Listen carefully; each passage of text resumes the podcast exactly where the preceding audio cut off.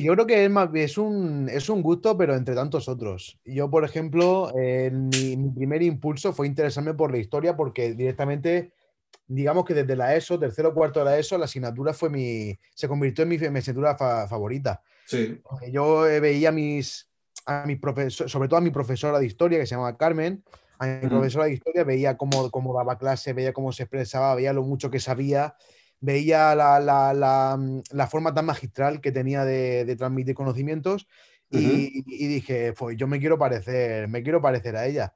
Y desde ese momento, pues ya en el bachillerato más, o menos me fui encaminando por el tema de ciencias sociales y jurídicas y al final tomé la decisión en segundo bachillerato, ya dejé de dudar y dije, nada, pues a por historia, pero no, no tenía especialmente pensado dedicarme sí o sí a la enseñanza. La enseñanza no me hacía, no me hacía asco, o sea, me, gustaba, era una salida viable para, mí, pero igualmente yo he continuado, yo he continuado mi formación y estudiando, investigando eh, en historia antigua. O sea, que no, me cierro ninguna puerta. No, no, por supuesto. Eh, y ahora estás, ahora estás con el doctorado, ¿no? Si no me equivoco. Sí, exactamente. Yo ahora estoy haciendo el doctorado y lo que te he dicho en, historia antigua. Yo me especialicé después de acabar la carrera me especialicé en el, en el mundo greco-romano, es decir, en la, historia clásica. Sí. Y ahora estoy haciendo mi doctorado, ya voy por el segundo año, estoy haciendo mi, mi, doctorado sobre el Bajo Imperio Romano, sobre los cambios políticos y religiosos. Muy bien. La cuestión es que llega un momento en que, en que tú sí te planteas la, la enseñanza y, y, bueno, y, y, cómo es ese paso que das para, para la enseñanza. Sí, eh, cuando, acabé la, cuando acabé la carrera dudé, mm, dudé muchísimo. dije, o me, o me pido una, beca para, continuar investigando o, intento ya entrar directamente en el, mundo, en el mundo laboral. Y fue en el año 2016-2017 en el que yo decido entrar en el máster de educación. Hice el máster, mientras que hice el máster eh, trabajé eh, por las tardes en otro, en otro sector, o sea, en el sector servicios. Eh, de, lo que, de lo que iba saliendo y nada, terminé el máster y después ya empecé a trabajar como, como, profesor en, la pública. Estuve de interino, una cosa de un mes, y, tras estar un mes, un mes de interino me presenté a las oposiciones y saqué la plaza, hace ya cuatro años o así. O sea que ya, ya me, metí de cabeza ya y todo. Muy bien. Ah, pues hoy en, en, las charlas apóstoles estamos con Pascual Gil Gutiérrez, Ah, que eres, es profesor y ha escrito Escuela de Lenda Est, que es el, es el libro que publicaremos ah, en breve y que actualmente tiene un, un, proyecto activo en, en Berkami. En la, en la, información del podcast podréis encontrar el, el, acceso a, a, Berkami. Escuela de Lenda Est eh, es un libro que nos, que nos habla de los actuales problemas eh, de la educación y de cómo estos problemas eh, no han surgido de la nada, sino que tienen unos causantes, unos causantes reales em, y unos culpables, podríamos decir también. ¿Por qué estamos como estamos, Pascual?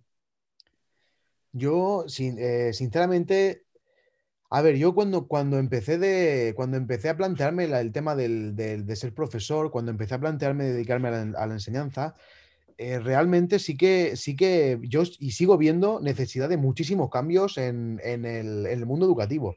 Pero la mayor parte de los cambios que yo, que yo detecto que deberíamos hacer en el mundo educativo son cambios totalmente, digamos, totalmente incompatibles con los discursos del cambio hegemónicos que se están, que se están digamos, pregonando por medios, incluso en las facultades de, educación.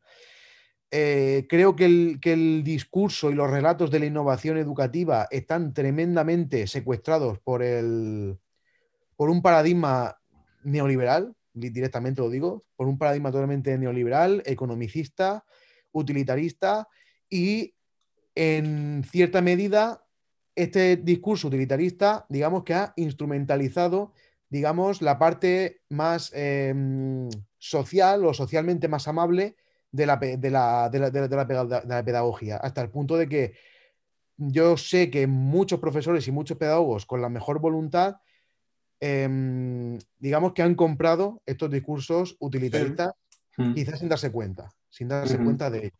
Hasta el punto de que, repiten eslóganes que perfectamente pueden firmar un banco, pueden firmar, puede firmar la OCDE o puede firmar el FMI, sin ningún problema. Sí, en, tu, en tu, libro lo, comentas, precisamente, precisamente empiezas con estas cuestiones y tras hacer un, elogio del, del, saber, que yo creo muy necesario, enseguida hablas del problema del ser en la escuela o del falso dilema con el saber, ¿no? Y el curioso caso del profesor al que no se le pide enseñar que obviamente es una, es una paradoja.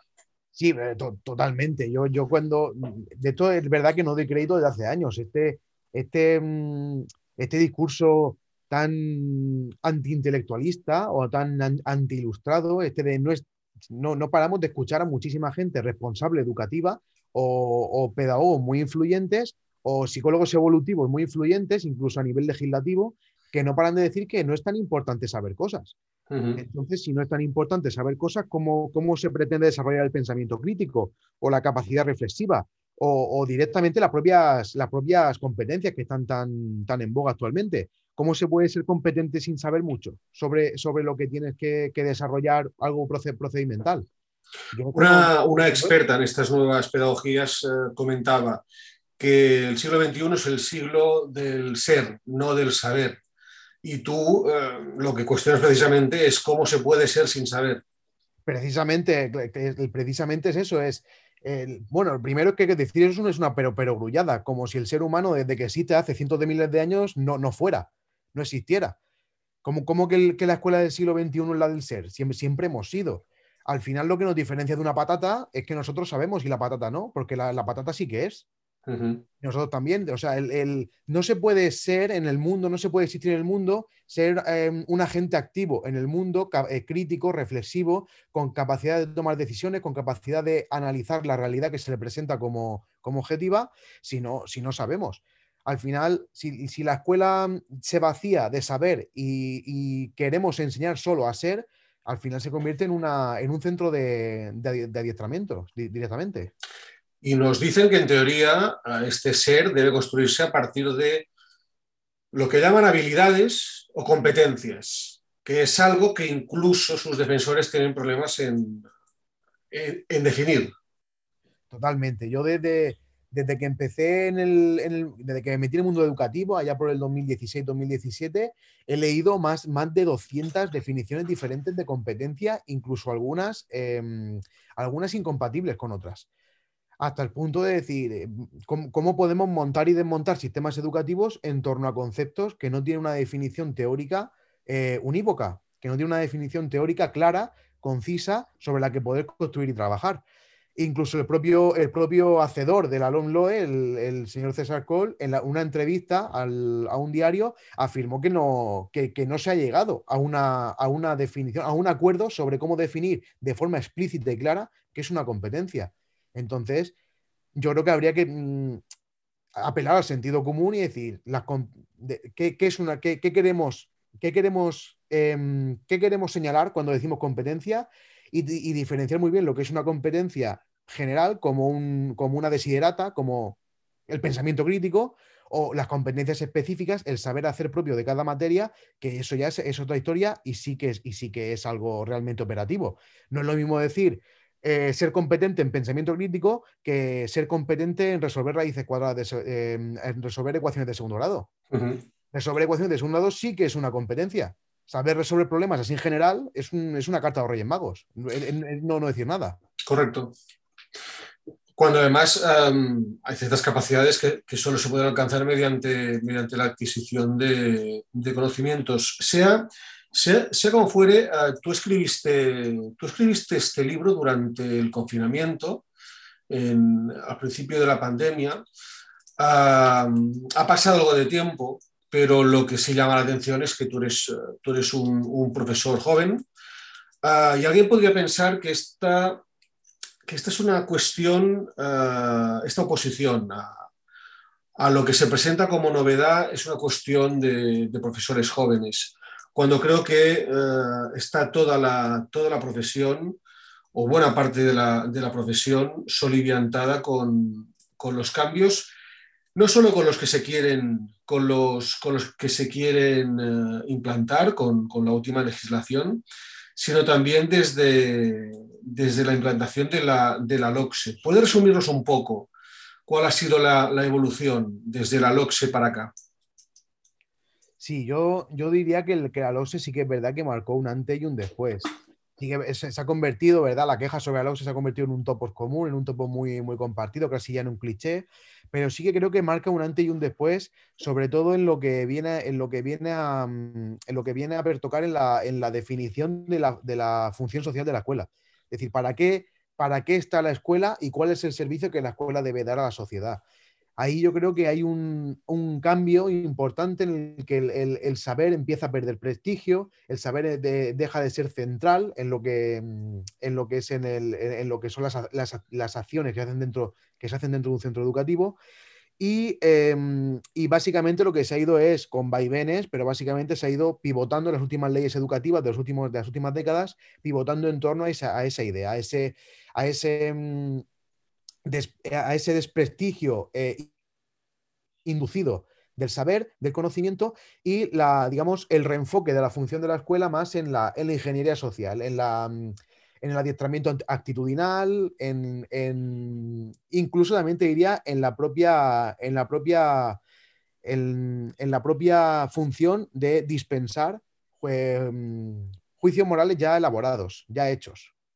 No sé, no sé si me estoy explicando. Es decir, sustituir cada vez más asignaturas que invitan a la reflexión profunda, al análisis racional de la, realidad por juicios que ya están hechos. Es decir, el, para ser un ciudadano bueno del siglo XXI tiene que cumplir estos ítems y esos, esos ítems se, te dan y tú simplemente lo tienes que repetir como, como, un loro.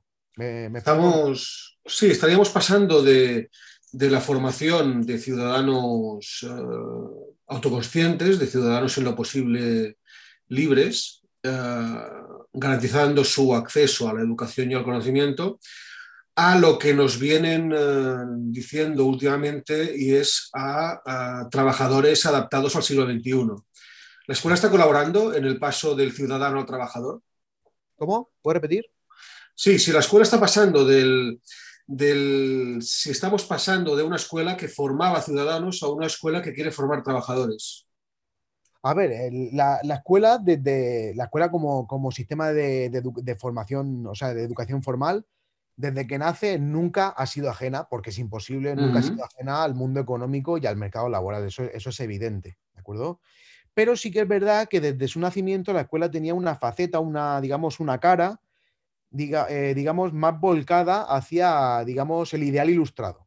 ¿De acuerdo? El ideal ilustrado de ciudadanía, el ideal, ilustrado de, de polis, de politeya, y ese, ese lustre, ese, ese barniz ilustrado, eh, mucho más centrado en lo, intelectual, en la formación de las personas críticas, de, la, de, de una ciudadanía activa, em, sí que es verdad que, está, que, que, se está perdiendo, ¿de acuerdo?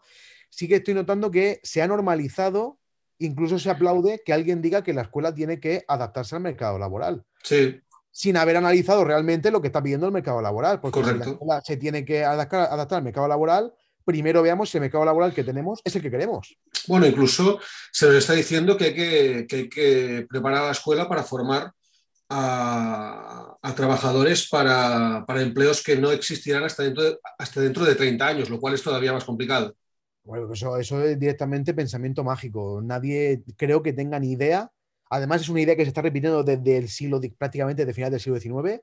Se está preparando a gente para un mundo que aún no existe, para trabajos que aún no existen, para resolver problemas que aún no existen, para utilizar tecnología que aún no existe. Es, eso es otro tópico, es otro tópico que se repite de forma recurrente. Es como el palo con la zanahoria con el que siempre nos están guiando pero realmente no creo que nadie tenga claro qué es lo que va a pedir el mundo en el futuro, pero sí que se, pero sí que se pueden entrever tendencias. En un mercado laboral totalmente aquejado de, una polarización brutal, ¿vale? Una polarización brutal, eh, la, robotización y la mecanización de los procesos productivos está haciendo que cada vez haga menos falta eh, mano de obra de formación media. Es decir, en el mercado laboral se está demandando cada vez más una minoría extremadamente formada, altamente cualificada, y la mayoría va a tener que vagar en un, en un digamos, en un sector terciario totalmente banal, precario y temporal, que es lo que se está viendo en la actualidad. es, que, estamos viendo, se puede comprobar eh, literalmente. Mi generación, em, que es la, la, milenia casi casi centennial, yo soy del, del, 94, en mi generación yo lo veo que el 40-45% de mis compañeros están en paro crónico. Algunos ni siquiera han accedido aún al mercado laboral y estamos casi a punto de cumplir 30 años.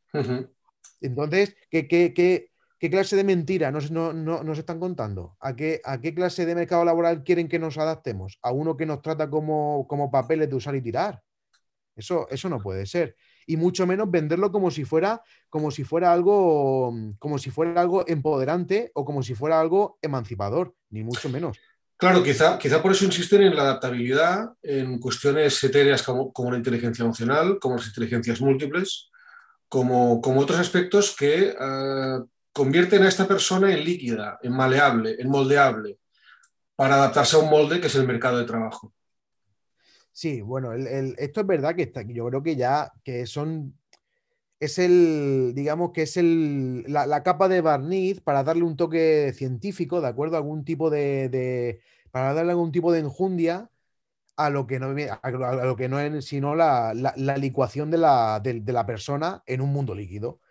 Pero sí que es verdad que, que no, no, se mantiene. De momento la inteligencia emocional ha servido para que Daniel Goleman se haga, se haga de oro y poco más la inteligencia emocional, incluso eh, científicos serios aquí en España y fuera de España, la están poniendo en duda, que están avisando de el discurso de la inteligencia emocional se está poniendo como instrumento al servicio de eh, generar, al individuo ideal del, del, mundo neoliberal. Es decir, a un sujeto adaptable y adaptado a un mundo en el que nada tiene que decidir, en el que la realidad material precaria ya se le impone.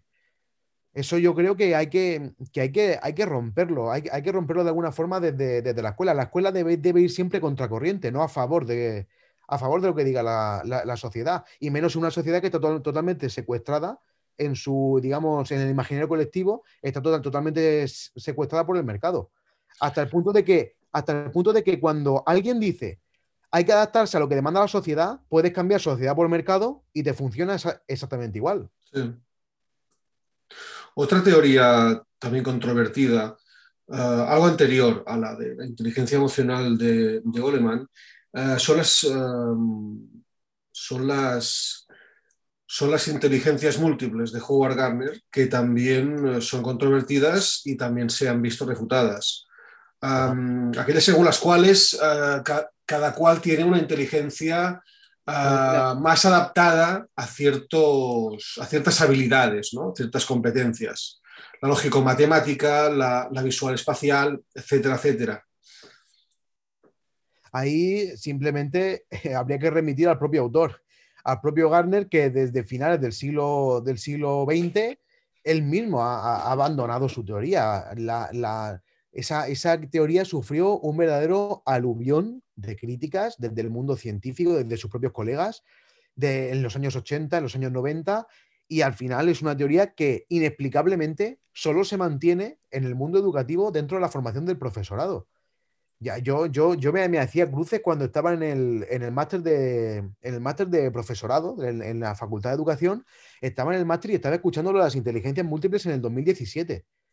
Yo, yo me, estaba preguntando si estaba si era una broma, una cámara oculta o qué, o qué era eso, cuando eh, todos sabíamos perfectamente, los alumnos, perfectamente sabíamos que no, que no, había, que no había ningún tipo de, base científica para eso.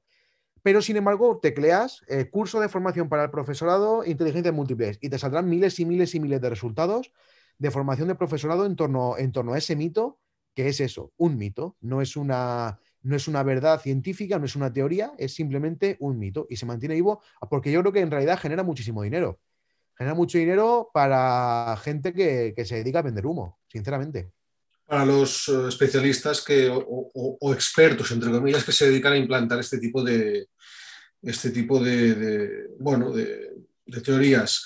A lo que, lo que sorprende, lo que sorprende también del, panorama educativo es, es la, digamos, lo lejado, es que, lo lejado que está la praxis, es decir, lo que los maestros y profesores os encontráis cada día en el aula, vuestra forma de, aproximaros a, vuestro trabajo, de aquellas directrices que vienen, eh, que os llegan desde, desde el ministerio y desde las consejerías, como si vivierais en dos mundos completamente diferentes.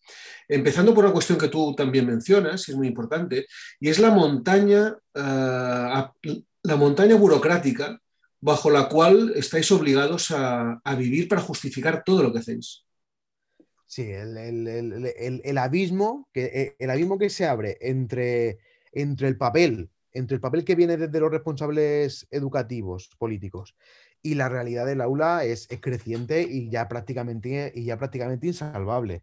Pero yo creo que es simplemente una cuestión de, de meros recursos. O sea, hacen falta recursos. Una escuela, que es una escuela, hacer a la escuela real a la altura de las expectativas de lo que se pone sobre el papel es caro y nadie parece dispuesto a, a, a empeñar, a, invertir los recursos necesarios para eso. ¿Cómo, ¿Cómo, queremos que un profesor de música de secundaria que tiene 200 o más alumnos al cabo del año haga una atención personalizada, individualizada y un seguimiento de cada uno de sus alumnos? Eso es totalmente imposible y eso lo sabe todo el mundo.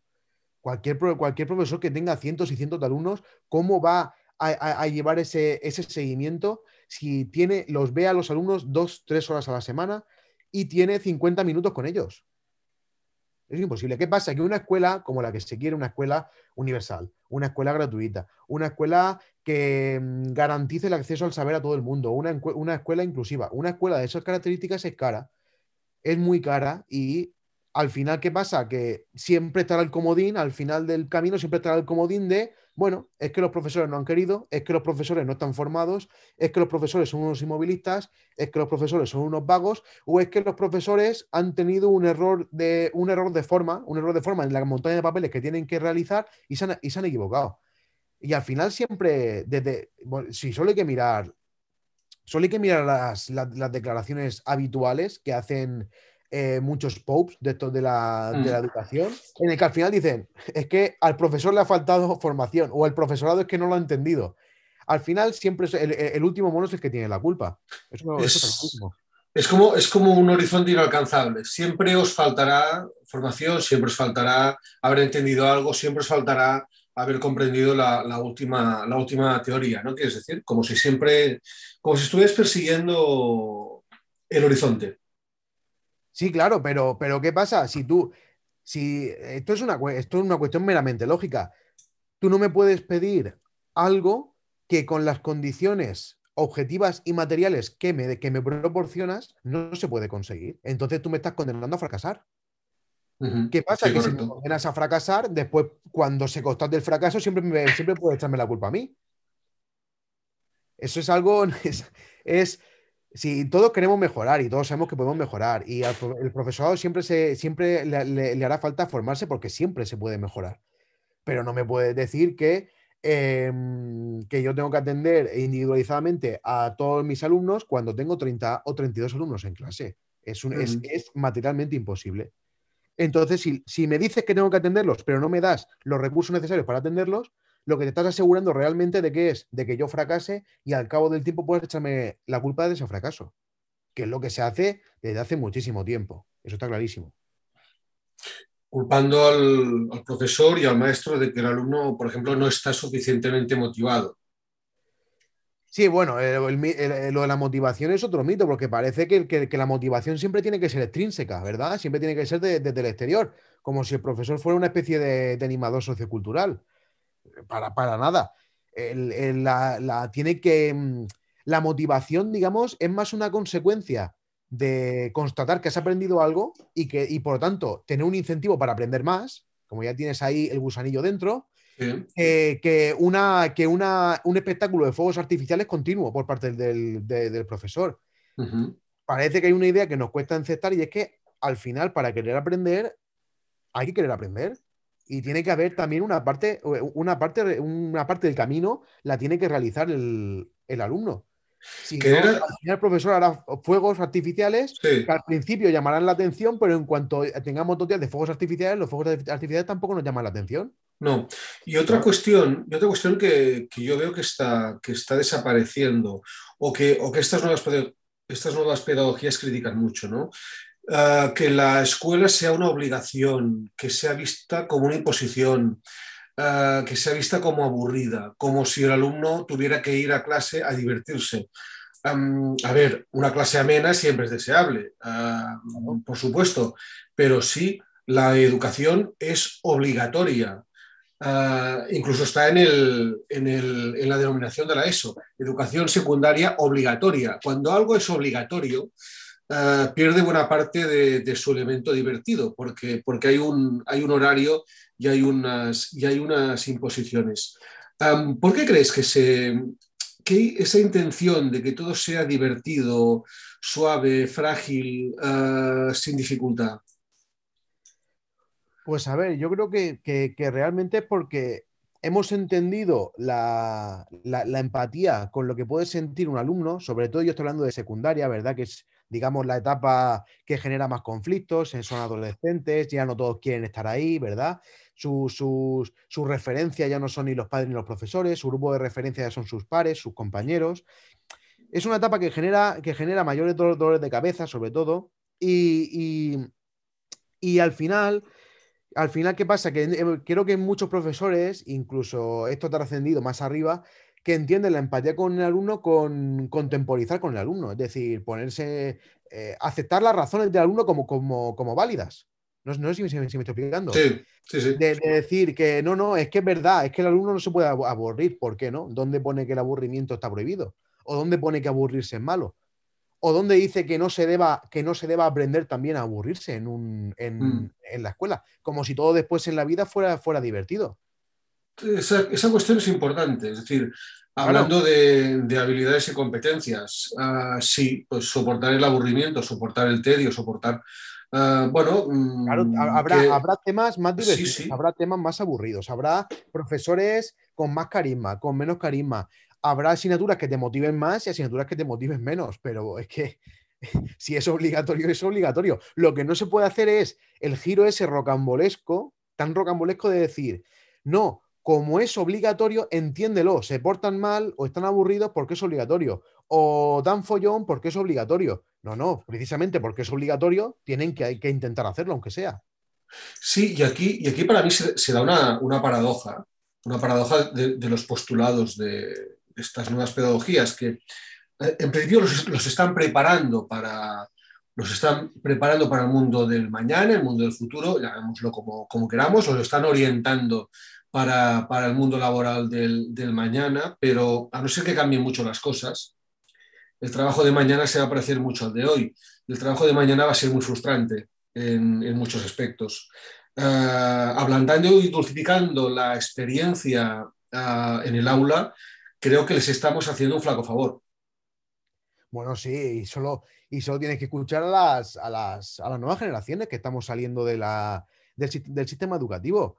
Eh, yo sé que con lo que estoy diciendo soy una, grandísima decepción para lo, para lo que los, ideólogos educativos de los años 80 y los 90 se esperaban que fuera un alumno del siglo XXI. un, nativo digital, multitasker, transversal, multidisciplinar.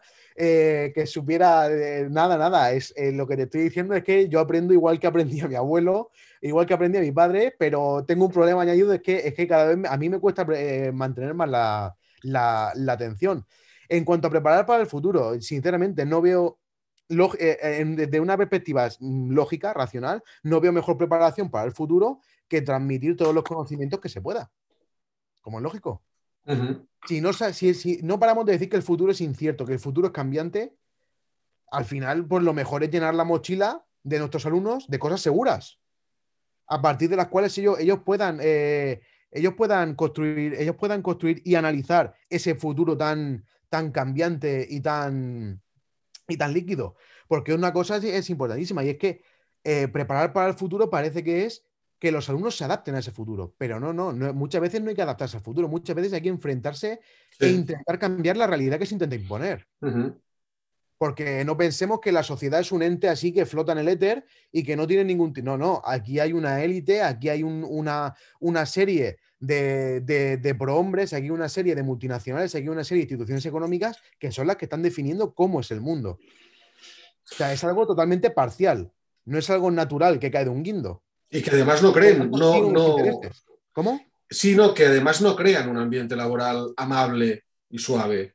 Sino que es un ambiente laboral duro, a veces despiadado, que no da muchas segundas oportunidades. Tremendamente competitivo. Tremendamente, competitivo, y que es muy distinto, es muy distinto de este ambiente ah, tan, ah, de tantos cuidados que parece que, en el que parece que quieran convertir el aula, ¿no? con, el, con el discurso de poner al alumno en el centro. Sí, eso, a ver, eso yo lo, hice, hice un hilo en, Twitter hace poco sobre precisamente abordando, abordando este tema. De, eh, se crean unas hiperrealidades dentro del aula, dentro de los sistemas educativos, que después son un shock para el alumno en cuanto pasa al mundo real. Eso puse yo un hilo, me, me, acuerdo yo de decir, ¿para qué? Yo recuerdo perfectamente, dije, ¿para qué cojones estoy yo 15 años en el, sistema educativo, todos los días de la paz, haciendo palomitas de la paz y colgando palomitas y con la novena sinfonía de Beethoven y todo armonía y concordia universal, y resulta que lo que me encuentro es un mundo prácticamente idéntico al del siglo XX, ¿verdad? Con Rusia invadiendo, invadiendo Ucrania, Exacto.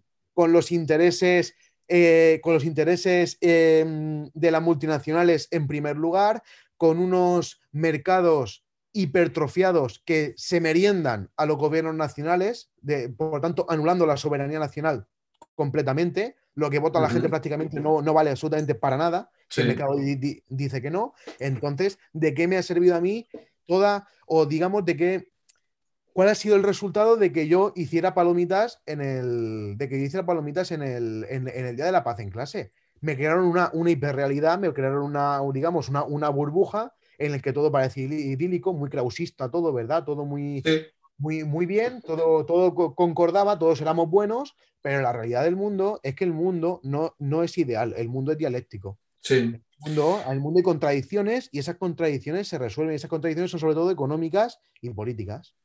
Yo, yo leyendo tu, tu, libro pensaba precisamente en todo esto y lo, lo comparaba con, con, mi experiencia en, en, los años 80.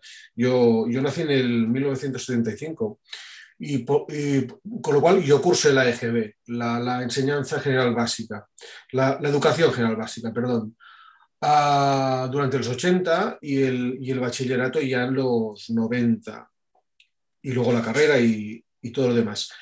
Si en mi época, si en esos años en los que la educación no era ni mucho menos tan amable. Es decir, había, había mucha más, si se quiere, imposición, disciplina, ah, muchas menos opciones, muchas menos, muchos menos itinerarios ah, formativos. Si en esa época el salto que uno ya notaba entre, entre sus años de estudio y, la, y el mundo del trabajo ya era, ya era sustancial, el salto al cual los condenaremos, condenaremos a, bueno, os, condenamos a, tu generación y a, las, futuras generaciones, el salto es todavía más grande, el shock todavía más profundo y se encuentran con un mundo con menos seguridades, como, como tú comentabas. Me sorprende que vayamos en la dirección contraria a la recomendable.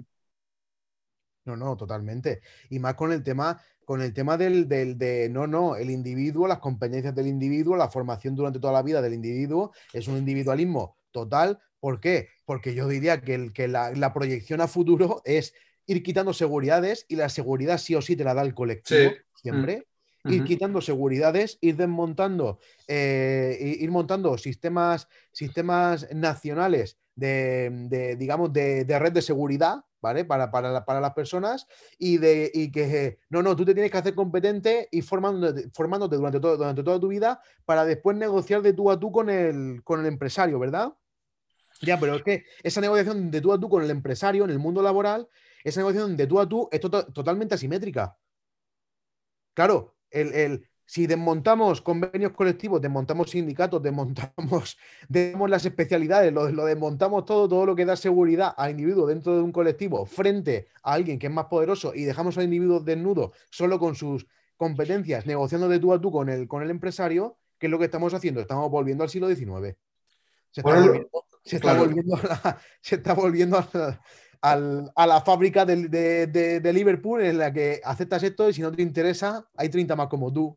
Claro, los neoliberales te dirán que, bueno, tú eres perfectamente libre de aceptarlo o no, de negociar por tu cuenta y de buscar otra opción si no te gusta. Sí, claro, claro. eso.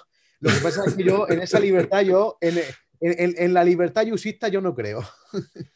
La misma. yo soy de la libertad ilustrada.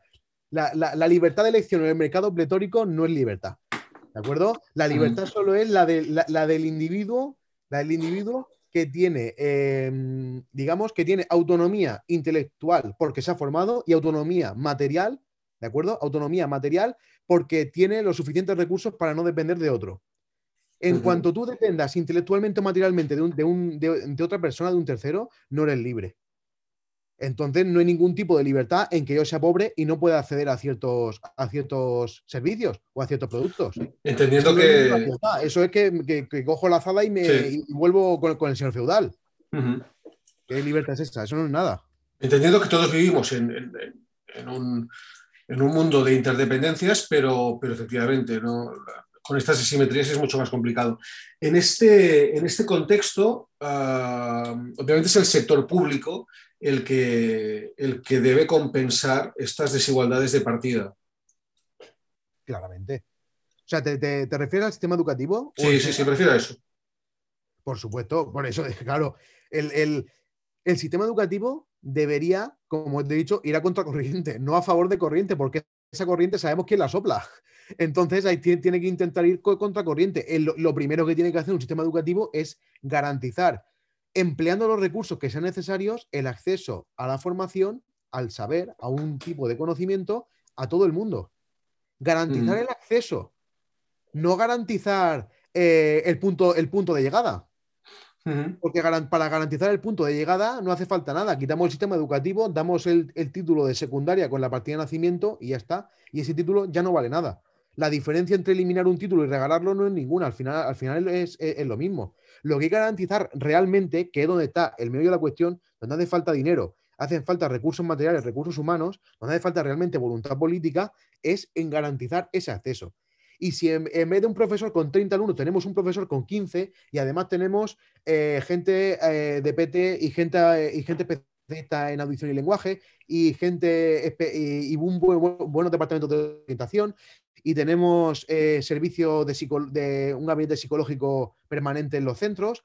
Todo eso cuesta dinero, pero todo eso es lo que realmente garantizaría que a todo el mundo le damos las oportunidades, le damos las herramientas de acceso a la formación y después ya cada uno, evidentemente, dentro hace lo que buenamente puede dentro de sus posibilidades y llega hasta, hasta donde llega. Es decir, intentar que cada alumno sea excelente dentro de sus posibilidades. Claro. ¿Cómo casa, cómo, casa este, este objetivo de escuela pública con el hecho de que la escuela en España, en, función de comunidades autónomas, pero en general, ah, tiene una fuerte presencia de la escuela concertada? No, la triple, red, la, triple red educativa lo único que hace es contribuir a la segregación. Eso está clarísimo.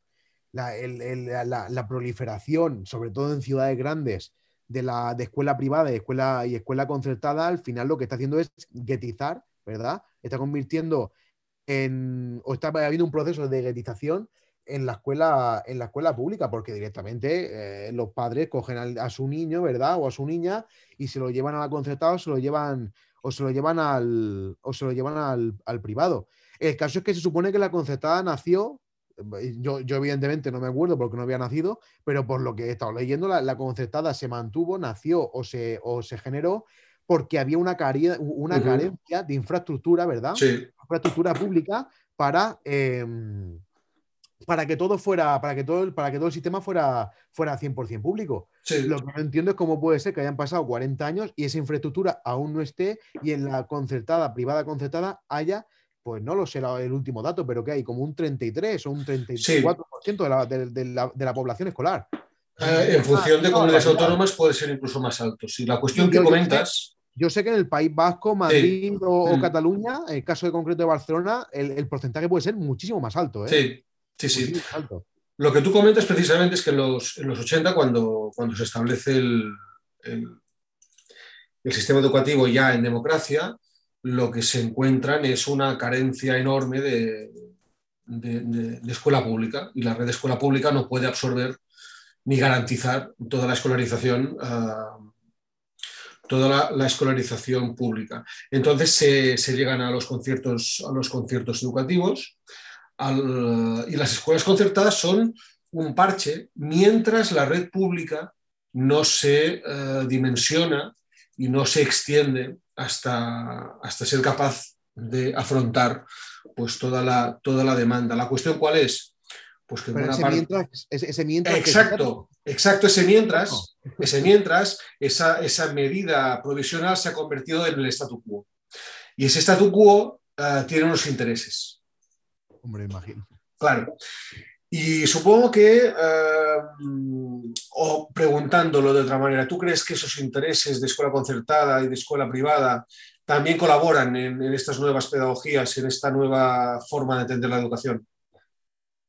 Yo aquí, por lo, claro, por lo, por lo que yo he conocido y, he, visto bastante, he intentado indagar bastante al respecto, claramente la que, la que se come todas estas, las, nuevas, las nuevas metodologías, las, inteligencias múltiples, eh, la programación neurolingüística, las, los estilos de aprendizaje, todas estas cosas, ¿vale? Totalmente descartadas, pero que lo, eh, de los hemisferios cerebrales, todas estas cosas para llamar la atención de, los potenciales clientes, es decir, de los padres, de las familias, eh, en, la, escuela concertada.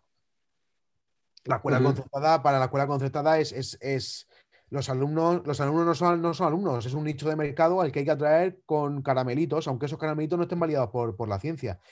Sin embargo, sí que he visto, eh, incluso a nivel internacional, que la escuela privada, totalmente 100% privada, funciona de otra manera, ¿de acuerdo?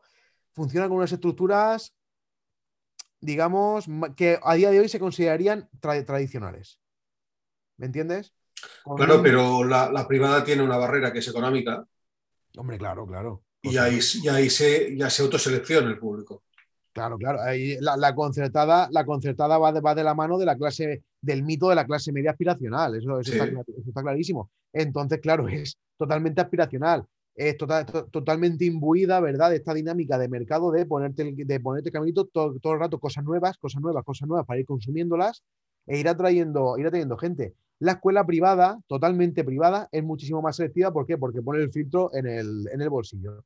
Entonces, como pone el filtro en el bolsillo y te ofrece eh, un producto que, es, que, el que se percibe y que es de, calidad, entonces no le hace falta, digamos, em, poner paneles ofertando inteligencias múltiples y inteligencia emocional y programación neurolingüística y no sé qué más. Es decir, que... va, porque va gente, va, va gente muy, muy, muy, muy seleccionada que es capaz de pagar ciertas cosas y es gente con, eh, por lo general, que busca que sus hijos reciban eh, la mejor formación o en el caso de que no reciba la mejor formación, por lo menos tenga contactos después para cuando termine, para cuando termine y poder, y poder tirar de esa red de seguridad de, contactos, como el Colegio del Pilar. Sí, sí, sí, sí, no, está claro. y, es, donde se forman las, élites, donde, donde hacen sus, sus contactos desde, desde jovencitos. La cuestión es, entonces estaría en que en, la concertada se da, se da pábulo a este tipo de, teorías y disciplinas como una forma de diferenciarse, de, diferenciarse del resto. Esa novolatría de la que tú, de la que tú hablas en, el, en, tu, en tu libro. Le ofrecemos lo último, lo mejor, para que su hijo sea ah, el más um, hábil, el más competente, el más preparado. El más Sería... 21. Ahí está. Sí, sí, tal cual. Eh, y sobre todo, y sobre todo se busca hacer una, digamos, una, mm, un escenario maniqueo, ¿verdad? Una, una, dicotomía falsa con la, con la escuela pública. Mira la escuela pública que tiene cualquier tipo de, que entra cualquiera, los profesores son unos acomodados, el sistema tradicional, que si libros de texto, que si no tiene ordenadores, que si esto, que si lo otro. Y si traes a tu niño aquí a la concertada, pues va a tener todo esto que es súper innovador y súper moderno. Aunque al final lo que tienes en el cartel son inteligencias múltiples, que inteligencias múltiples es nada. Es decir, es vender humo. Literalmente es vender humo.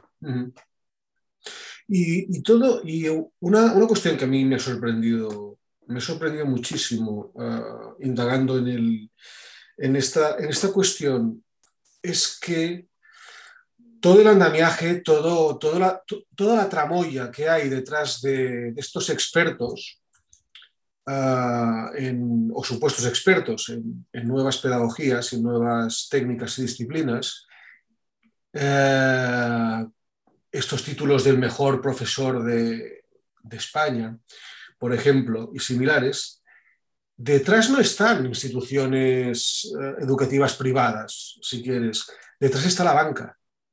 Sí, sí, totalmente. Y aquí es donde uno se queda sin palabras. ¿Qué hace la banca concediendo títulos, concediendo premios, galardones al mejor profesor?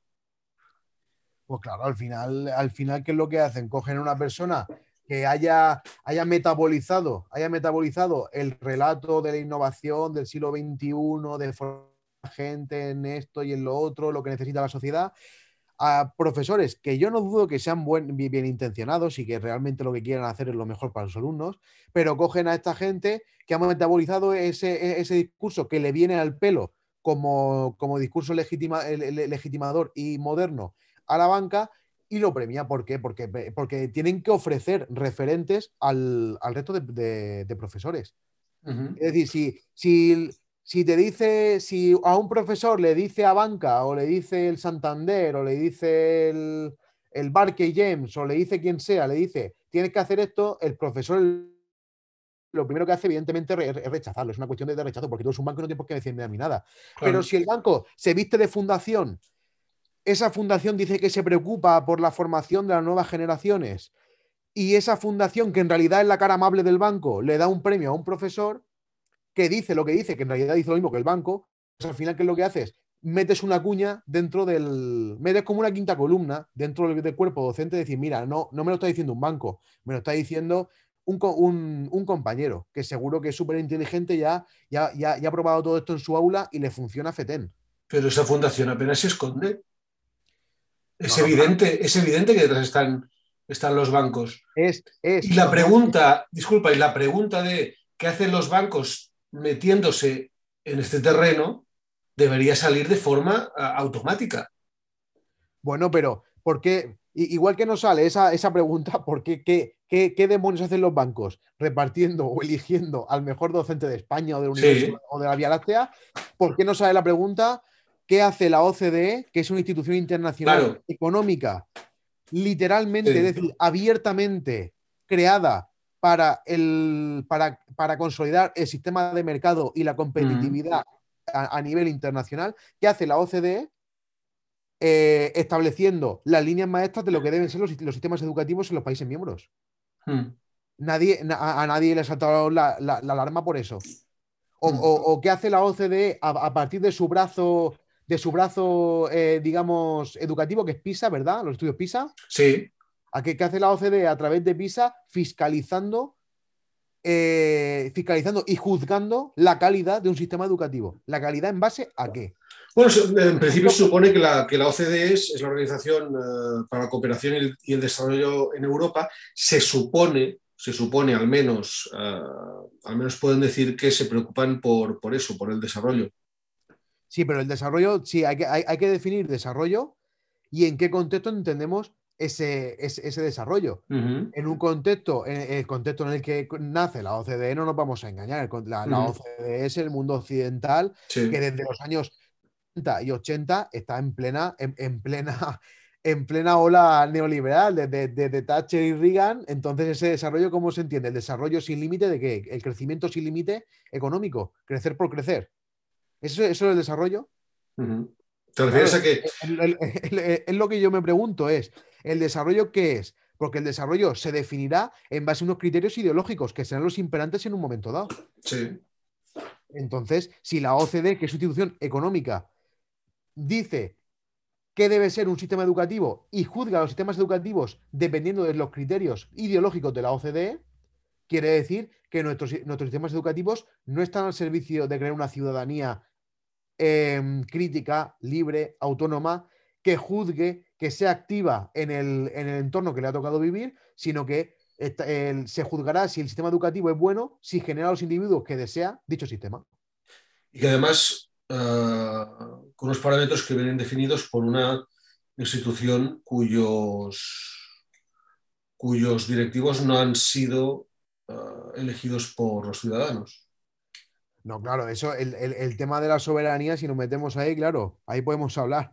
Y es que literalmente el, lo, lo, los estados-nación se están, se están vaciando. Los estados no, me refiero porque. Tal y, tal y, prefiero, tal dime, dime. Sí, no, me refiero porque al menos la, la Unión Europea tiene, uh, tiene algunos mecanismos. Podríamos entrar a criticar si son más o menos, más o menos bueno, eficaces, pero, Europea... pero, tiene, pero, tiene, mecanismos democráticos que, que, la OCDE, de los que la OCDE no dispone. Claro, el, el, pero igualmente la, la, OCDE, mira, sí, es que es súper gracioso, porque si lees los documentos de la OCDE, Mm. en los documentos de la OCDE relativos a educación se conjugan los verbos en condicional, ¿verdad? Los sistemas educativos de los países miembros deberían, y después lo- la, la Comisión Europea es coge el mismo documento y conjuga los verbos en, en perífrasis de obligación. Entonces cogen el deberían y lo, y, y- y lo, y lo conjugan como tienen que. Claro, Entonces, la OCDE recomienda, la- la- el Consejo Europeo lo coge, lo convierte en obligación para los países miembros, para que hagan sus políticas educativas eh, basándose en esas, en, esas, en esas directrices. Entonces, realmente de qué, de, qué, de qué estamos hablando cuando decimos que el sistema educativo público tiene que, que- que formar ciudadanos. Realmente es una pantomima todo. Porque si decimos que un banco no tiene por qué elegir al mejor docente de España, ¿por qué los sistemas educativos tienen que adaptar a lo que diga la OCDE?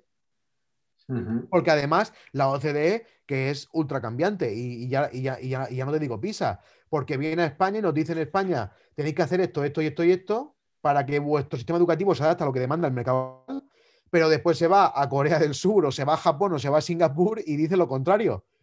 Eh, eh, es como, es una cosa extrañísima. Se ve que al parecer el mundo, ¿verdad? Se, se ha dividido, se ha dividido, se ha especializado y a nosotros nos ha tocado el sector terciario de turismo de sol y playa de empleo basura.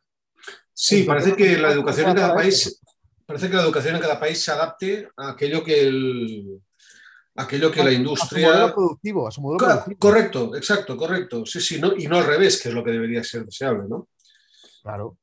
No, no, claro, porque no puede ser que me digas que lo que están haciendo en Singapur está súper bien, lo que están haciendo en China está súper bien, lo que están haciendo en Corea del Sur está súper bien, y resulta que cuando vienes a España nos dices que tenemos que hacer todo lo contrario, que aquí todo tiene que ser mucho más líquido, todo tiene que ser mucho más difuso, todo tiene que ser mucho más general, la- lo competencial, todo muy básico, todo muy, eh, todo muy líquido, es decir, pues eso, pues adaptado a la precariedad. Si no, si no- Cuando los resultados en Corea, como, como mencionabas, se sostienen sobre un sistema educativo draconiano, de una disciplina sí, sí, eso que creo que en este país no, no hemos visto nunca o desde hace mucho tiempo.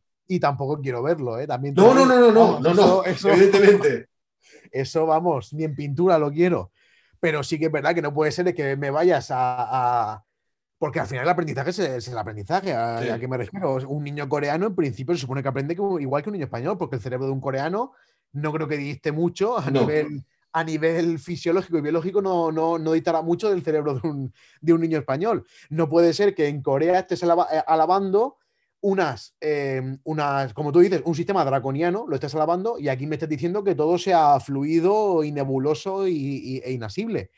Al final, ¿qué pasa? Que a nosotros, y no, a ver, no es ningún secreto, a nosotros el- el- es un país que España se, se desindustrializó en el momento de entrar en la Unión Europea, se desindustrializó, eh, apenas hace falta mano de obra de formación media, Mm, e hizo falta en un momento dado para formar, sobre todo para, para modernizar, digamos, la administración, ¿verdad? Para, para, Sí. para meter al- al- a los cuadros de funcionarios. Y ahora, pues, pues, no, pues no hace falta tanta gente tan formada en España. Y además, eh, eso hay que escuchar a los ministros, sean del PSOE del PP. Coges a la ministra Celay y te dice el modelo educativo se tiene que adaptar al- a, lo, a lo que demanda el mercado laboral. Y después viene el Méndez de Vigo, este que hubo de- del Sí. PP, y te lo traduce, digamos, a Román Paladino. Y te está diciendo, en España hay muchos universitarios. Sí.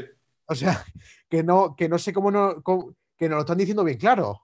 No, no tiene, no tiene más, más vuelta de hoja. Bueno, dejando de lado que la, que la educación universitaria después de, de Bolonia no es, no es lo que era ni tiene los objetivos que, que había tenido anteriormente, pero eso, eso sería meternos en, en un jardín también tan grande como este. La cuestión, ah, ¿tú cómo ves el futuro a corto y medio plazo? a, años vista?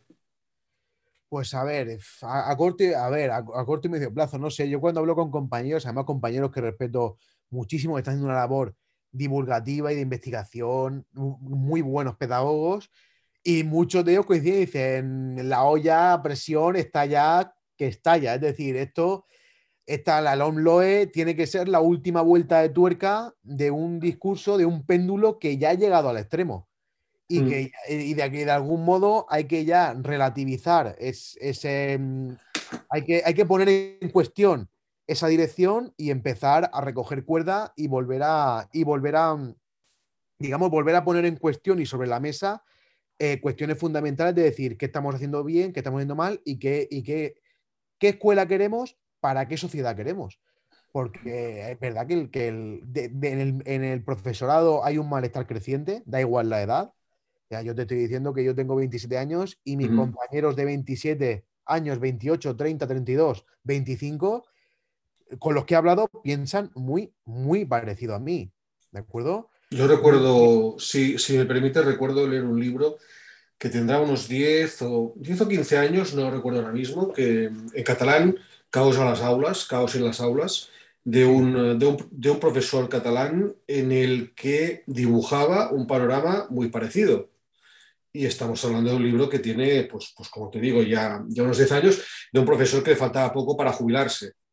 Con lo cual, pues, pues, pues sí, digamos que hay, hay un malestar que viene de, lejos y, entre todas las generaciones de, docentes.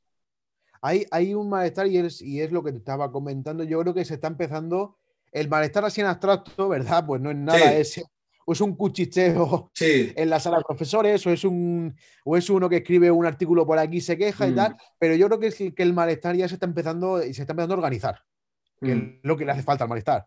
La, indignación y el malestar así en el éter no, no, sirve para, no sirve para nada o no es operativa. Solo, como, solo sirve como terapia de, grupo.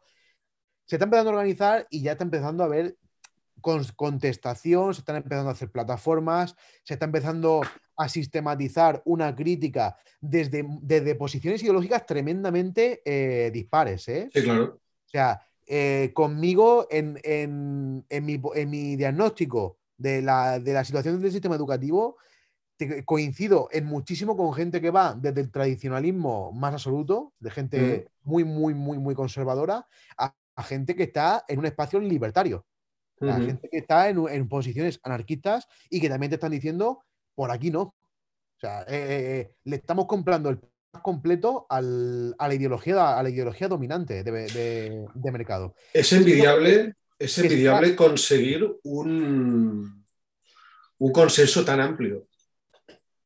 ¿Tú ves ese consenso? No, no, lo, que, tú, lo que tú comentas, ¿no? Que, de extremo a extremo, que de extremo a extremo los, profesores eh, lleguen a, tal consenso producido precisamente por, por, una imposición de un modelo de un modelo muy concreto. Claro, a ver, es que al, al final, si es que al final la realidad todo duda y las cosas caen por su propio, por su propio peso. Hace 30 años, lo que se prometía como innovador, como que iba a generar una revolución, al final se, al final, se recogen los resultados, se recogen los frutos y se pueden constatar la realidad que se ha recogido con lo que se prometió en su momento.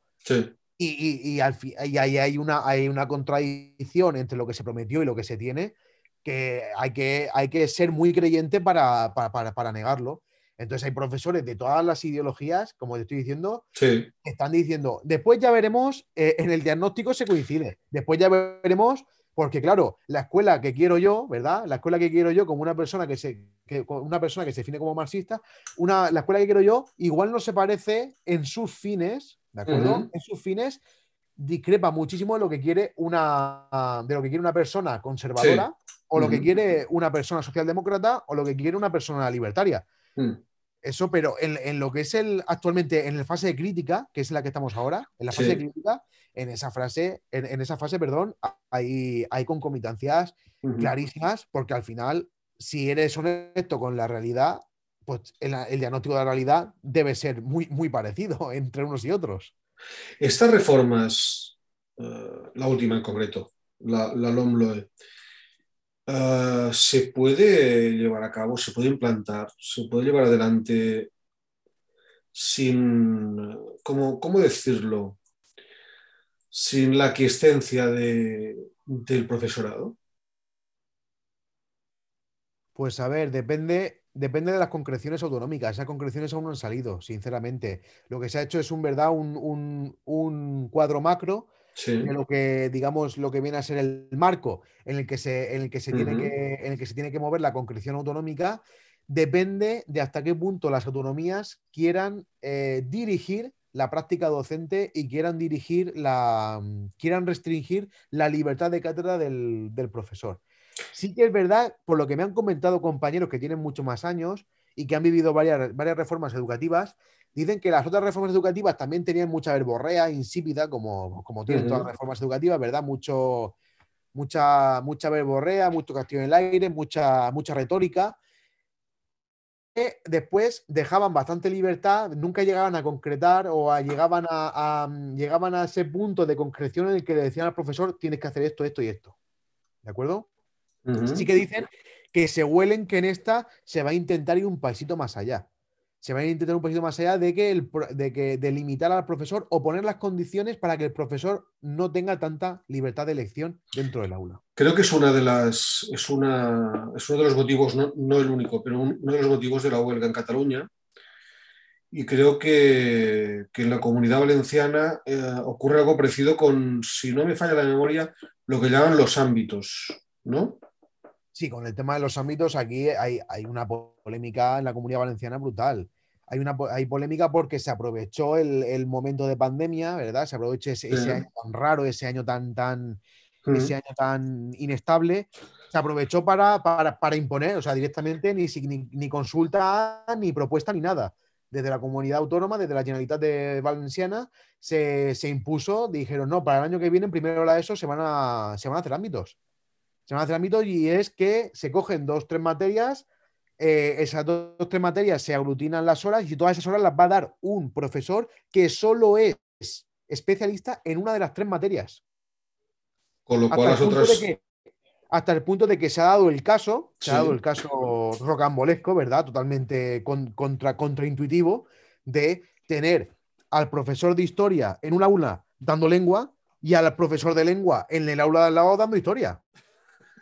Perdona, O sea, es perdona. una- ah, en el mismo, en el, en el- al, ya, al mismo nivel, al, al- al mismo grado. Sí, sí, sí, sí. o sea, el- en, en primero la ESO. En primero primero la ESO. en El profesor, de, el, el- el profesor de primero de eso, de historia, dando lengua, y el profesor de primero de eso, de, de lengua, dando historia. Sí, sí, tal cual. Y era Porque- imposible que se intercambiaran. Sí, porque se dijo que, porque se dijo que como el año pandémico había sido brutal, había estallado los cerebros de los alumnos, que así tenían, que así tenían menos profesores. Es decir, en vez de, sí, como que se pareciera más a un, a un cole, a un cole de, de- de- de primaria. Y dijeron, Sí, no, sí. es que está demostradísimo que un niño implosiona cuando llega al instituto y en vez de ocho profesores tiene, o en vez de ocho profesores tiene once, o en vez de siete tiene once profesores. ¿Ah, sí? Ah, Entonces, nada, reducimos y eh, matemáticas, biología, matemáticas, biología y ¿cuál es la otra? Matemáticas, biología y tecnología la va a dar un profesor, o bien matemático, o bien biólogo, o bien de tecnología. Muy y bien. geografía, historia, geografía, historia, va- eh, lengua valenciana y literatura, y lengua castellana y, y literatura la va a dar un profesor solo, a un grupo, las nueve horas. Y ese profesor puede ser o bien de historia, o bien de lengua, o bien de eh, filología catalana. O sea, de valenciano. sí, sí. Y, y- y- y se daba ese, ese, ese aspecto rocambolesco de decir, pero, pero, pero, pero es que no, hemos, hemos perdido el norte o, o- o qué pasa aquí. Claro, eh, yo, yo, yo he llegado a ver, yo he llegado a ver y he llegado a hablar con compañeras de otros centros, eh, compañeras llorando. Una compañera que era de, de filología, de, de profesora valenciana, filología catalana, Sí, una profesora que era de valenciano, literalmente llorando porque al día siguiente tenía una clase de, de climas sí. en primero la ESO. Ella tenía que enseñar eh, una parte de climatología en primero la ESO, de geografía, y no tenía ni puñetera idea. Claro. Y Claro, como, eso al, y- y- al profesor le genera un estrés, Sí, un trabajo extra totalmente innecesario cuando tienen los recursos humanos para que el de historia de historia, el la de lengua de lengua y el de valenciano de valenciano. porque en contra de lo que, de lo que mu- mucha gente cree, para enseñar uh, una materia, para enseñar un, bueno, el nivel de primero de la ESO de una materia, y me corregirá si no es cierto, hay que saber muchísimo más uh, de, de, la formación que estás impartiendo en, en ese nivel porque debes ir holgado, debes ir ágil, debes ir rápido y sobrado de conocimientos. Si claro, vas tan justo como tus alumnos, va, va, a haber accidentes. Exactamente, a ver, eh, y, y cualquiera que entre, que entre, en un aula lo sabe, la, la, cintura que puede tener un especialista de la materia, la cintura en cuanto a recursos, en cuanto a ejemplos, en cuanto a maneras de explicar, en cuanto a materiales, en cuanto a todo, es, es incomparable a que si, eh, ponme a mí mismo como ejemplo, a mí tú me pones mañana a dar una clase de, de, de, literatura valenciana del siglo de oro valenciano, me pones a dar una clase de Ramón Llull y no tengo ni, ni, ni repajolera idea. Y entonces es imposible que yo tenga los suficientes recursos, el suficiente conocimiento, el suficiente bagaje para que yo pueda en mi explicación hacer fácil lo que es complejo. Claro. O pueda garantizar el acceso a ese saber a chavales que hasta ese momento no, no, no, lo tienen, pero es que yo hasta el día de hoy tampoco. Y debas limitarte a seguir el libro de texto y a Hombre, otro claro, material. Al final, al final, es totalmente contra, contraproducente, porque ¿qué es lo que hace el profesor que se, que se ve agobiado en una materia que no es la suya? Pues yo eh, pues coge el libro de texto y lo sigue a rajatabla, que es precisamente lo que se supone que, que, que dicen que, quieren, que quieren evitar. Sí. Yo te, yo te, pongo un ejemplo. Yo en mi materia no utilizo li, el, libro de texto. Uh -huh. ¿Por qué? Pues porque soy especialista de esa materia. Soy especialista claro. en geografía e historia y entonces yo hago mis textos, selecciono mis gráficas, hago mis materiales, mis presentaciones, eh, sé cómo organizar la clase. Al final tienes una serie de recursos, ¿verdad? Didácticos, unos recursos eh, incluso materiales, unos recursos en cuanto a bagaje que te permite sacar un montón de ejemplos de la manga, ¿verdad? O distintas formas de explicar un mismo concepto, un mismo proceso. Eh, eso, eso al final te lo da el hecho de que sabes mucho más que tus alumnos sobre eso. Entonces, toda, toda esa, toda esta, este malestar, esta, esta oposición, uh, como comentábamos hace unos minutos, ¿tú crees que, está, que se está condensando, está cristalizando en una, en una oposición más organizada? A ver, por lo que yo veo, sí. A ver, a ver aquí todo, que claro, todos, todos estamos cegados por lo, por lo que experimentamos en nuestro entorno más, más inmediato. Uh -huh.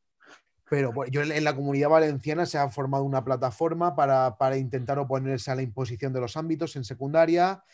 Eh, se están organizando congresos donde los profesores intentan dar, digamos, unas ideas que van a contracorriente o son alternativa al discurso hegemónico de la innovación, de la novolatría, de la, de la tecnoutopía esta que estamos viendo también, que parece que porque, por tener un smartphone sí. ahora no hace falta aprender nada, ¿verdad? Uh -huh. Es como, como el que llevara en el siglo XVIII, el que llevaba una, una enciclopedia en el, en el bolsillo sí. tampoco ne necesitaba uh -huh. saber nada, al parecer. Uh -huh. y, y, y, yo veo que sigue transmitiendo la movilización masiva en, en Cataluña, ¿verdad? Sí no sé hasta, hasta qué punto. También es verdad que muchos compañeros con mucha más experiencia que yo dicen, al final es que esta ley educativa también va a ser un, una gota más que se perderá en el, en el, mar de las leyes educativas, ¿verdad? Es una gota más, durará dos, tres, cuatro, cinco años, vendrán otros y harán otra. Y el problema ya no es que hagan otra, es, es que hay que romper ya con, el, con la idea de fondo que está vertebrando las leyes educativas desde hace 30 años, uh -huh. creo yo. Sí, porque. Ah, porque, porque un momentico, un, un, un, detalle, porque sí. esto es otra. Eh, la gente que, que, yo recuerdo, ¿verdad? Yo estaba estudiando en la universidad, pero yo recuerdo a, a, a muchísimos profesores poniéndose las manos en la cabeza con la LOMCE, que eso sí. era horrible, era terrible, era, era lo peor, que lo era, efectivamente lo era, pero es que la LOMLOE es una, es una LOMCE 2.0, o sea, es. es es, es, eh, lógicamente imposible que la 11 fuera terrible y que esta sea maravillosa, porque, porque es el, está dentro del mismo paradigma pedagógico. Va en el mismo sentido y la han creado los mismos que crearon la, la, en su día. No, la LOMCE no, lo mismo que crearon la, la LOCSE. La LOCSE, perdón, es cierto, sí. Sí, lo mismo que, sí, claro, César Cole y, y compañía. Sí. Esta gente que yo creo que ya incluso estaría jubilada, porque yo creo que son, pues si no tienen estarán en los 70 años. O sí, sí, sí, sí, sí, sí, evidentemente, evidentemente. ¿Vale? Estaría jubilada y yo creo que se han sacado la jubilación desde el retiro, el retiro dorado para que vuelvan a para que vuelvan a luchar contra el fantasma de los Reyes Codos, como que Don Quijote luchando contra los gigantes que en realidad eran molinos.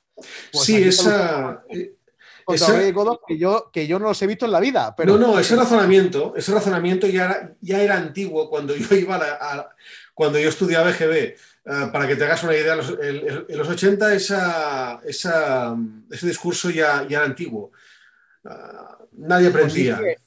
Yo es que, yo es que cuando, cuando empecé, cuando empecé le, le, pregunté a mi abuela, ahora ya ha fallecido, pero cuando yo empecé de profesor le pregunté a mi abuela porque realmente estaba interesado y le dije, y le dije, abuela, eh, pero tú estudiaste la lista de Godos y me dijo que, que no. O sea, ni, siquiera mi abuela había estudiado la lista de, los, de los Reyes Godos. Sí que verdad que decía que, el, que, que, le daban de vez en cuando un calbotazo, ¿verdad? Le daban un, le daban un capón de vez en cuando en clase. Afortunadamente eso, eso ya no se hace, pero ni lista los Reyes Godos ni, ni, ni, ni, nada de nada. es eso, es un fantasma, ¿verdad? Es un hombre de paja que se mantiene vivo, ¿por qué? Porque interesa luchar contra, contra algo que no existe. Hay que mantenerlo vivo, ¿por qué? Porque si convencemos a la gente de que dentro de las aulas eh, eh, aún está ese espacio gris, aún hay profesores que se sientan a leer apuntes amarillentos mientras que los niños miran al techo y, se evaden, pues eso realmente yo creo, ni, ni yo lo viví como alumno, por ejemplo, para que te una idea, yo hice, yo hice la... Yo hice la secundaria, hice primero a cuarto la ESO del 2006 al 2010 y hice el bachillerato del 2010 al 2012. Sí. Hace, no, hace tantos años, no hace 30 años, y yo ya no viví eso. Y yo ya no viví eso. Había profesores mejores, peores, lo que te he dicho antes, como, con más carisma, con menos carisma, asignaturas que me motivaban más y que, me motivaban menos. Pero vamos, y ya se hacía trabajo en grupo y colaborativo, y se cooperaba, y se hacían, y se trabajaba de otra manera, y de vez en cuando llevábamos el móvil y ordenadores y tal. Y, no sé a qué viene seguir hablando de los Reyes Godos o de la escuela memorística, enciclopédica, papayagística, que no sé, cualquiera, cualquiera que, le pregunte, que, que, lo comprueben, por favor. Que cualquiera que piense que en la escuela metemos datos sin sentido que los niños tienen que memorizar, que les preguntamos los afluentes del Duero, que vengan aquí a un instituto y le pregunten a un niño cuáles son los afluentes del, Duero, a ver si se lo sabe. Porque, no sé, es, muy fácil de, desmontar esa mentira. Más allá de que puede ser interesante que, un niño pueda saber cuáles son los afluentes del Duero. que, ese sería otro debate. Ese sería otro debate. Claro. Eso es otra, porque evidentemente, pues, a ver, pues, ¿de, qué te sirve saber los afluentes del Duero? Pues saber, pues te sirve para saber los afluentes del Duero, como te puede servir cualquier otra cosa. Mejor es saberlo que no saberlo, eso, eso, está claro. Pero, pero, pero el, e, esta cruzada esta cruzada que, hay contra, el, contra los datos, contra los contenidos o contra tal, es totalmente contraproducente si queremos que la gente desarrolle su capacidad crítica. El otro día discutía yo, bueno, discutía, debatía con una chica que decía que en lugar de aprender tantas cosas, eh, en lugar de tener que aprender tantas cosas en el colegio, que por qué no, enseñábamos a los alumnos a tener pensamiento crítico. Y yo le preguntaba que cómo se puede tener pensamiento crítico sobre un conocimiento inexistente. Sí. Es decir, es como si tú ahora me preguntas, oye Pascual, ¿qué piensas de la última teoría de, física cuántica que ha salido en la Universidad de Harvard? ¿Que, cómo voy a ser yo crítico con algo que no tengo ni puñetera idea? ¿Por qué te voy a decir? Porque me parece estupendo y que la gente que sabe de eso siga trabajando en ello. No, no, no, no se puede ejercer la crítica sobre un conocimiento que no se domina. Eso está, eso está más claro que el agua. Que no se puede aspirar em, a la interdisciplinariedad, así de primeras y a bocajarro, si no se tiene un dominio previo de, la disciplina particular. También, también te digo. Porque cosas, conexiones entre disciplinas, entre distintos campos del saber, que para, para personas ya adultas, maduras y formadas son evidentes, para un niño que aún no ha empezado a, aprenderlas, es, una, es una quimera, es algo imposible que llegue ahí de forma, de forma racional. O sea, hay que, hay que intentar andar antes de intentar volar, creo yo, porque si no, al final ni andamos ni, volamos, creo yo. Además, teniendo en cuenta que, eso es tratar al, pensamiento crítico como una habilidad, ¿no? como, una, como una capacidad, no como, como algo mucho más complejo. Una competencia general. Como una competencia general que ya están diciendo mucho, que, que, a nivel internacional ya se está diciendo, eh, que se nos está yendo la cabeza con lo de las competencias. Que primero, hay muchas competencias que son significantes vacíos, literalmente. Mm. O sea, no, no, no creo yo que pueda existir una competencia general que esté por encima de todos los campos del conocimiento, perfectamente trasplantable a cualquier tipo de cuestión que se llame pensamiento crítico. Si tú no tienes un, si tú no tienes un conocimiento específico a nivel conceptual y procedimental sobre un campo del saber, es imposible que puedas ejercer un pensamiento crítico sobre lo que se está dando ahí. Vamos, creo yo. Como, el ejemplo que, te he puesto. Yo no puedo ser, yo no puedo tener, ejercer el pensamiento crítico sobre algo que, desconozco totalmente. Y, al final yo creo que nos tendremos que centrar en lo que se llama, en lo que muchos compañeros ya dicen, por lo que se sabía ya. Y es que los aspectos procedimentales hay que tratarlos, por supuesto, hay que trabajarlos en el aula, por supuesto, pero dentro de lo, del marco conceptual, dentro de las lógicas y dentro de los contenidos propios de cada materia, que al final es lo que dota de sentido al, saber hacer.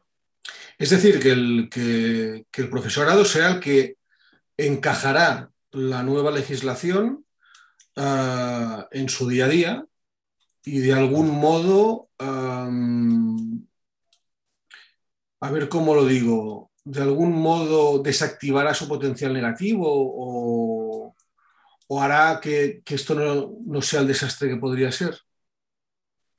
Hombre, yo sinceramente, si tengo que poner mi fe o mi confianza en algo, siempre va a ser en el, el último eslabón, que es el que está dentro del aula, que es el cuerpo docente, sinceramente al final, aunque mira, se debate muchísimo en Twitter, se debate en Facebook, se debate en, los grupos, se debate en Telegram, eh, hay, hay mucho ruido, siempre mucho ruido, mucho ruido, pero al final en un claustro, salvo con todas las excepciones, yo lo que he visto es que prima el sentido común. Prima el sentido común y al final tú trabajas con personas, trabajas en el día a día, las conoces y digamos que todo fluye mucho más orgánico, ¿vale? Una cosa es lo que diga, una cosa es lo que diga el, el experto en una entrevista y otra cosa es el, día a día del aula, en el que parece que, parece que los profesores que nos catalogan como profesorios estamos merendando niños como el Duque de Alba, como el Duque de Alba en los Países Bajos, ¿verdad? y, al final yo, la, relación que tengo con mis alumnos es, es inmejorable en, todos los cursos que, estoy trabajando y que he trabajado. Porque, porque, al final pues es tratar con personas y al final son los, los caracteres, los lazos que, creas con ellos. Si al final realmente es eso, ¿eh? también te digo que podríamos hacer un currículum tremendamente minimalista, ¿de acuerdo? Podríamos hacer un currículum tremendamente minimalista y confiar en la, mucho más en lo que hace el docente dentro del aula. Y si puede ser que en el aula en vez de 30 alumnos tenga 15. Entonces ya sería FETEN. Ahí ya. Pues, pues, pues muchas gracias, Pascual, por, este rato en el que hemos estado charlando de, tu libro, Escola de Lenda Est, em, en el que formulas además esta pregunta. Em, para cerrar, háblanos del, título. ¿Por qué elegiste Escola de Lenda Est? Sí, yo puse. Además, con el interrogante. Sí, sí, puse, puse eh, puse el interrogante porque, porque realmente me acordé, cada, cuando, cada vez que escuchaba hablar a la ministra Cela, y, es así, cada vez que escuchaba a la ministra Cela hablar sobre qué, se debía hacer con la, con la escuela, hacia dónde debía ir el mundo educativo, en mi mente siempre llegaba Catón, Catón declamando frente al Senado romano y, y, Catón, y Catón siempre terminaba todas sus, todas sus intervenciones en el Senado romano, siempre lo terminaba diciendo Cartago de Lendaes, o Keterum Kenseo, ¿verdad? El Cartagena uh de en latín. Eh, y es que Cartago debe ser, debe ser destruida. Y es que sí, sí, eh, lo, lo, adornamos todo mucho, pero al final hacia donde vamos es que la escuela, tal y como la conocemos, o tal y como se pensó en el siglo XVIII y en el siglo XIX, debe ser destruida. Y yo lo, yo, yo lo formulo en, en, interrogante porque esa es una pregunta que se debe hacer a todo el mundo, también a los profesores, también a las familias, a los alumnos. ¿Pensáis que la escuela, tal y como se pensó con el afán ilustrado, debe, debe desaparecer para adaptarse a lo que demanda el siglo XXI? No sé, lo pregunto.